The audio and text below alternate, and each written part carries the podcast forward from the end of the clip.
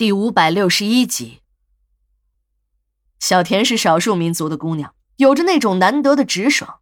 她对我直言说：“师傅，你不知道什么电视台啊，还不是一样给钱就干。再有就是那些专家，有本地的，也有请来的。本地的都是当地政府的托儿，早就做好了扣，绝对不会乱说的。那些专家就更是扯淡了，那都是花了钱的，让说什么就说什么。”反正也是一些学术上的东西，又不是犯罪。等旅游资源一开放，就说经过了修缮，那些价值连城的真棺材都当国宝一样保存了起来。那些记者们一点也不专业，也是人云亦云，那就更看不出来了。我当时并不怎么相信小田的话，还反问小田：“哎，你这样揭秘你老家的事儿，不怕影响你们那儿经济发展啊？你们那儿的同乡不恨你啊？”小田一笑说。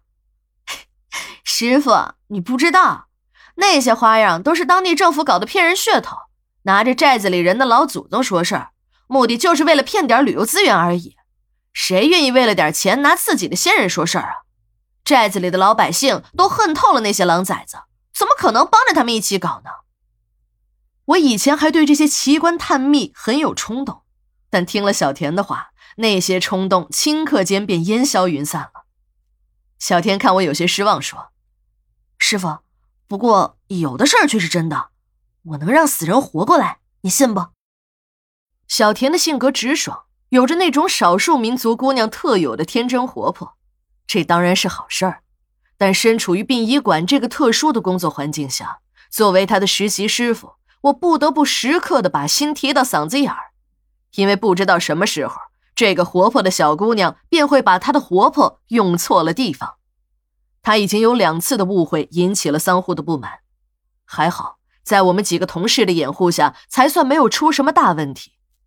老王他们也正是因为这个原因，才断定这个胆儿大的姑娘也干不成。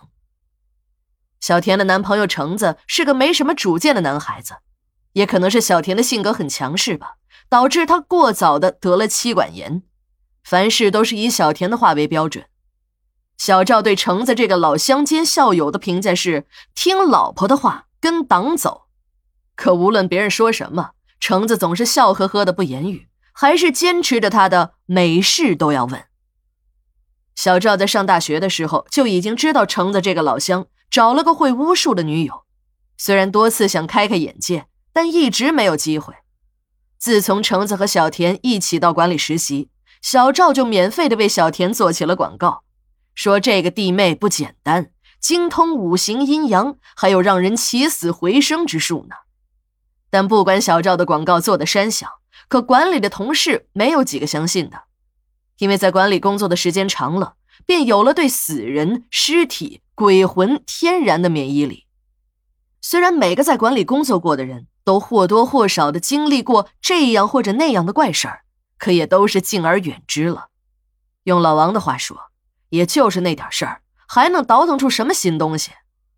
这说来也奇怪，小田还就真的折腾出了新东西，把我们这些老工人们都吓了一大跳。停尸间的管理员秦怡又挨批了。史馆长在检查了近半个月的尸体火化记录后，就问秦怡：三月末运进来那两具老人的遗体为什么还没有火化？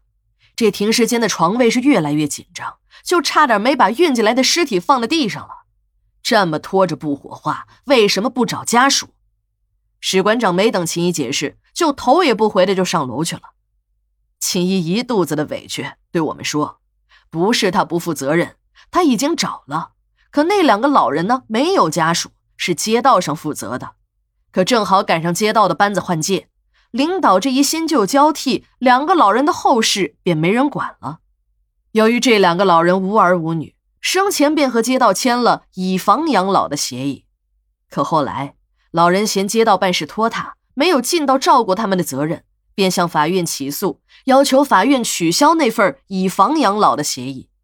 最后，法院支持了老人的诉讼请求，老人又取回了房产的所有权。秦姨说：“虽然两个老人的生活还算过得去，但是他们却每天上街去捡破烂。”家里也弄得到处都是破烂街道上的人啊，也正是因为这个而嫌弃两位老人的。